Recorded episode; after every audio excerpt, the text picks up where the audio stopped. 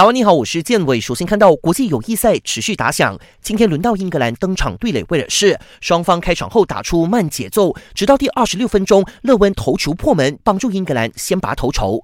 下半场考迪任意球垫射攻破龙门，隔了十分钟，因斯倒钩射门，皮球应声入网。